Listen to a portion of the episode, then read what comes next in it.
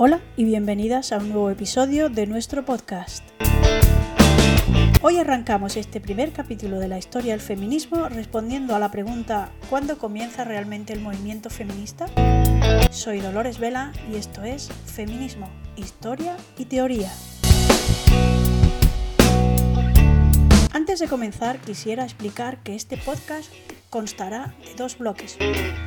Uno primero, que comienza hoy y que abordará el feminismo desde la historiografía, es decir, la historia del movimiento, sus protagonistas y los principales hitos, que será seguido con un segundo bloque en el que se profundizará en el pensamiento y las teorías feministas en áreas como filosofía, sociología, arte, literatura, antropología y sociología, es decir, los argumentos ontológicos y filosóficos, los hechos científicos y las principales corrientes de pensamiento y análisis. Damos pues paso a este primer bloque historicista sobre el feminismo.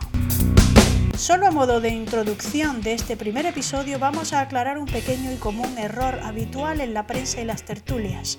Feminismo y machismo no son antónimos, no son términos opuestos ni contrarios. ¿Por qué? El machismo, como bien sabemos, defiende todo un sistema que postula que el hombre es superior a la mujer, mientras que el feminismo no defiende ni propugna que la mujer sea superior al hombre, sino que la lucha por la igualdad entre hombres y mujeres es el estatus al que todos debemos aspirar. Según el diccionario de la Real Academia Española, machismo es actitud de prepotencia de los varones respecto de las mujeres, forma de sexismo caracterizada por la prevalencia del varón. Feminismo, por otro lado, es definido, según el mismo diccionario, como principio de igualdad de derechos de la mujer y el hombre, movimiento que lucha por la realización efectiva en todos los órdenes del feminismo. Aunque más adelante profundizaremos más en la definición de ambos términos, queríamos empezar por aclarar algo que, aunque obvio, es constantemente obviado, malversado, malinterpretado y usado de forma obtusa e incorrecta, deformada y sesgada por el patriarcado, que utiliza el lenguaje como forma de defensa y agresión verbal contra el feminismo. El sistema funciona a la perfección con la premisa, si repites algo lo suficiente, sea o no sea verdad, la gente terminará creyéndolo, y así acabamos encontrándonos constantemente con el término feminismo como antónimo de machismo, lo cual acaba derivando en la atrocidad del término feminazi, un insulto a la ética y a la historia de la que ya hemos hablado y a la que no vamos a dar más espacio en este capítulo de hoy. No debemos olvidar que el feminismo tiene como principal objetivo romper con las bases de nuestro sistema, una estructura patriarcal férreamente arraigada en nuestro imaginario, en nuestras vidas, en nuestro día a día, de tal modo que parece imposible que las cosas puedan ser de otro modo. La lucha feminista, el activismo, persigue una igualdad que supone una lucha política y cultural, pero también social y emocional, pública y privada, porque tanto se plantean espacios de trabajo, de diversión, de convivencia social, como dentro del hogar, en el espacio personal y de la intimidad, en el espacio de la familia, de la pareja, e incluso más allá de dicho núcleo, en el individuo mismo, ya que supone una revisión inter e intrapersonal que comienza por una misma antes de relacionarse con los demás. Despojarnos del machismo, que nos ha educado desde antes de nacer y al que estamos expuestas 24 horas al día con un constante bombardeo nada sutil, aunque a veces obvio, no es una tarea sencilla e implica un cambio vital de nuestra visión del mundo patriarcal y un deseo de cambio del mismo, poniendo en duda y en jaque todo presupuesto que hemos adquirido como algo natural y casi inmanente. Recordemos que aunque volveremos más detenidamente sobre este tema, ya en el anterior capítulo de presentación de este podcast dejamos claro el hecho de que lo femenino y lo masculino, tal y como hoy en día lo entendemos, no es algo biológico ni natural, es algo cultural, un constructo del patriarcado que define qué es o qué debe ser una mujer para ser femenina y recordábamos las acertadísimas palabras de Simone de Beauvoir cuando decía que no se nace mujer, se llega a serlo. Dicho esto, vamos a comenzar ya con lo que nos ocupa hoy en este primer episodio, la historia del feminismo. ¿Cuándo empieza? ¿Cuál es su origen? ¿Y quiénes son sus protagonistas? Es importante para comenzar saber de dónde partimos, así que antes de entrar en el origen mismo del feminismo vamos a entender un poco más de cerca cuál era la situación de la mujer en el siglo anterior y coetáneo a su inicio. Como cabe esperar, la mujer llevaba una vida supeditada y subyugada al hombre. Su posición social y su estatus dependían de la de su padre o marido. Las opciones de la mujer se reducían a tres, matrimonio, convento o cortesana, y su supuesta mayoría de edad estaba en los 25 años. El papel de la mujer venía determinado y justificado por cuestiones religiosas, filosóficas, científicas y hasta legales. Así, por ejemplo, en el siglo XVI, Fray Luis de León exponía en su texto La perfecta casada. Su andar ha de ser en su casa, y que ha de estar presente siempre en todos los rincones de ella, y que porque ha de estar siempre allí presente, por eso no ha de andar fuera nunca, y que porque sus pies son para rodear sus rincones, entienda que no los tiene para rodear los campos y las calles. ¿No dijimos arriba que el fin para que ordenó Dios la mujer y se la dio por compañía al marido fue para que le guardase la casa y para que lo que él ganase en los oficios y contrataciones de fuera, traído a casa, lo tuviese en guarda la mujer y fuese como su llave? Con teorías y argumentos como el citado, se fragua un ideal de mujer ángel del hogar, dedicada a su marido e hijos, a la crianza y la casa, y alejada del devenir histórico que es terreno masculino y solo propio para el hombre. En algunos casos, damas de cierta categoría social eran educadas en sus propios hogares, manteniéndolas lo más alejadas de los hombres posible para preservar su pureza y su virginidad, y se las seleccionaba en cuestiones femeninas, obediencia, caridad, piedad y aquellas tareas propias de su sexo, como la costura. En los conventos, muchas mujeres sí tuvieron acceso, gracias a las bibliotecas que contenían, al conocimiento intelectual, de todas es conocida Sor Juana Inés de la Cruz, poetisa y pensadora mexicana, a la que muchos llaman la décima musa, y que tomó los hábitos para centrar su vida en el estudio y no en el matrimonio. Gracias a textos en los que reivindica la igualdad de sexos, el derecho a la educación de la mujer y critica al hombre por su hipocresía, como Respuesta a Sor Filotea de la Cruz y Hombres Necios, es reconocida por muchos como la primera feminista del Nuevo Mundo, pero sobre Sor Juana hablaremos en el segundo bloque de este podcast. Si encontramos algunas profesiones que desempeñaron las mujeres además del trabajo de ayuda en el campo familiar, habría que contar esas tareas propias femeninas como comadronas, nodrizas, lavanderas, institutrices y por supuesto prostitutas. Aunque hubo mujeres que desempeñaron labores artesanales para ayudar a sus maridos o padres. Estas tenían la consideración de menores y estaban subyugadas al hombre y no podían formar parte de los gremios por sí mismas. Podemos sin duda afirmar que la mujer era tratada como una propiedad primero del padre, que podía entregarla u obligarla a casarse, o del marido, una vez contraía matrimonio. Tenemos ya una clara idea del papel de la mujer previa al origen del feminismo. Aunque nos podemos remontar mucho más atrás en la historia para encontrar textos y actos que defienden la igualdad de la mujer o que denuncian la subyugación al hombre y el patriarcado, textos que leeremos y analizaremos más adelante en futuros episodios, podemos decir que el comienzo del feminismo, o lo que los estudiosos han denominado primera ola, comienza en el siglo XVII. Es el llamado feminismo ilustrado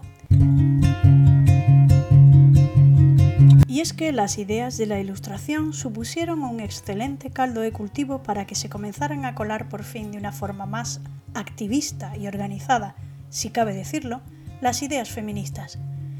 Esta primera ola que comienza en el siglo XVII tiene como manuscrito fundacional el texto de 1792 de la escritora inglesa Mary Wollstonecraft, madre de Mary Shelley, por cierto, autora de Frankenstein, el texto, como decíamos, llamado Vindicación de los Derechos de la Mujer. Para ponernos en situación, recordemos que después de que el Renacimiento supusiese un giro al antropocentrismo, la Ilustración supuso una fe absoluta en la razón y el conocimiento.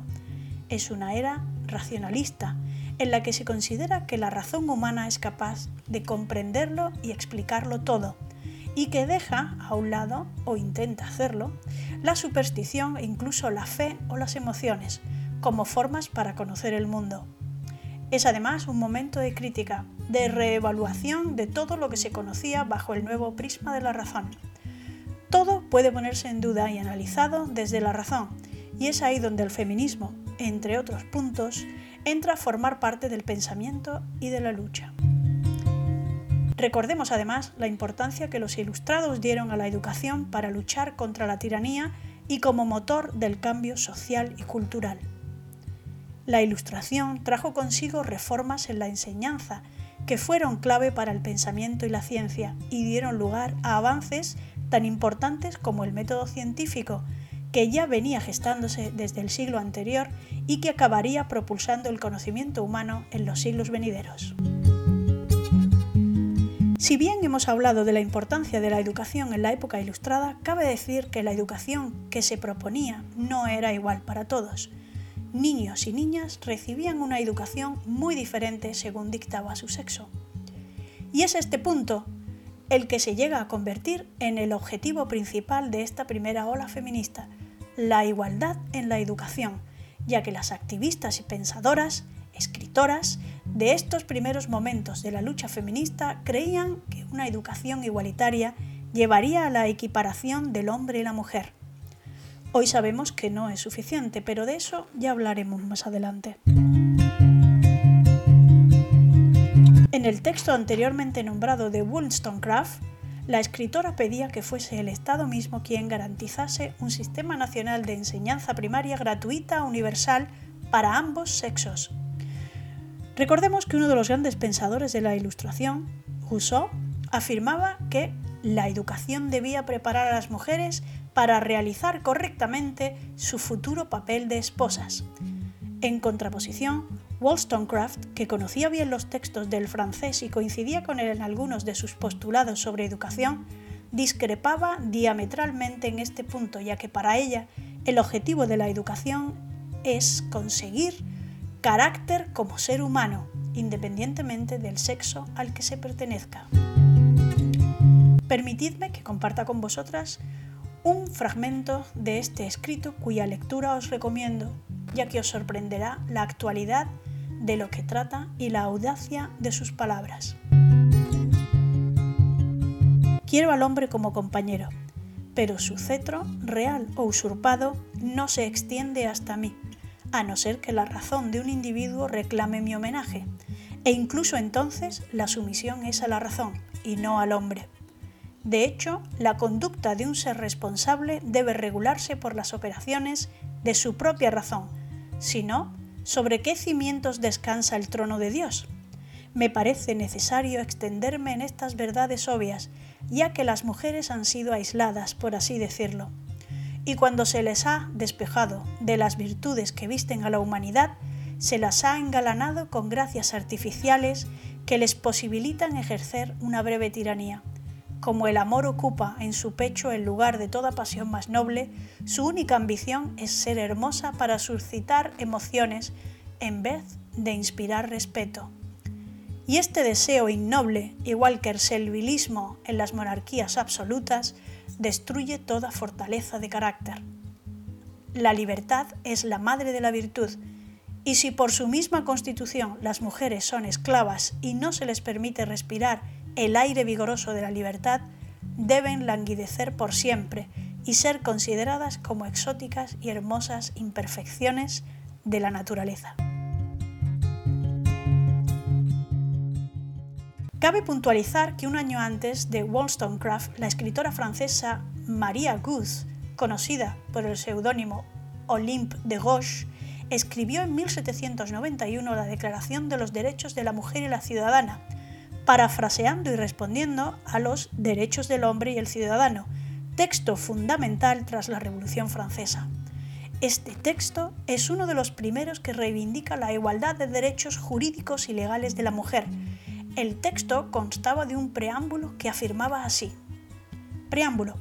Las madres, hijas, hermanas, representantes de la nación, piden que se las constituya en Asamblea Nacional por considerar que la ignorancia, el olvido o el desprecio de los derechos de la mujer son las únicas causas de los males públicos y de la corrupción de 105 gobiernos que han resuelto exponer en una declaración solemne los derechos naturales, inalienables y sagrados de la mujer a fin de que esta declaración, constantemente presente para todos los miembros del cuerpo social, les recuerde sin cesar sus derechos y sus deberes, a fin de que los actos del poder de las mujeres y los del poder de los hombres puedan ser en todo instante comparados con el objetivo de toda institución política y sean más respetados por ellos, a fin de que las reclamaciones de las ciudadanas, fundadas a partir de ahora en principios simples e indiscutibles, se dirijan siempre al mantenimiento de la Constitución,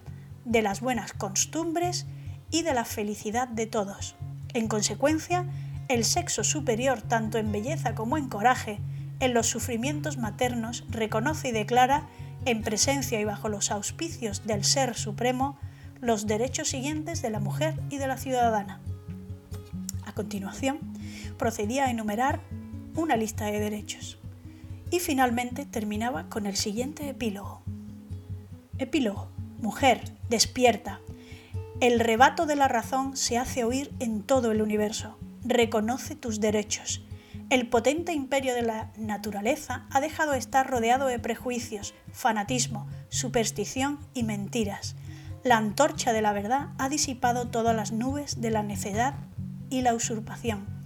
El hombre esclavo ha redoblado sus fuerzas y ha necesitado apelar a las tuyas para romper sus cadenas. Pero una vez en libertad ha sido injusto con su compañera. Oh mujeres, mujeres, ¿cuándo dejaréis de estar ciegas? ¿Qué ventajas habéis obtenido de la revolución? Un desprecio más marcado, un desdén más visible. Cualesquiera sean los obstáculos que os opongan, podéis superarlos. Os basta con desearlo. La autora terminó en la guillotina, sí, como lo oís. Fue condenada a morir en la guillotina por traición a la revolución, al no estar de acuerdo con la pena de muerte al rey Luis XVI. Aunque poco se ha estudiado a esta autora, os recomiendo que la leáis porque su valor intelectual y de manifiesto sigue hoy en día vigente, por su audacia y valentía, y porque supone uno de los primeros textos que sin duda abren el camino a la Declaración de los Derechos Humanos Universal. Y hasta aquí el episodio de hoy. En el próximo capítulo conoceremos un poco mejor el feminismo sufragista y liberal y veremos cómo en esta primera ola feminista se produjeron los primeros intentos de reivindicación de ciertos derechos civiles, sobre todo dentro del matrimonio y en el ámbito del trabajo. Y hablaremos de otras grandes pensadoras y activistas que no vamos a olvidar, como por ejemplo Lucretia Mott, Flora Tristán, Lucy Stone, Susan Anthony, Elizabeth Tenton y algunas otras más. Suscríbete y no te lo pierdas. Nos vemos en el siguiente capítulo.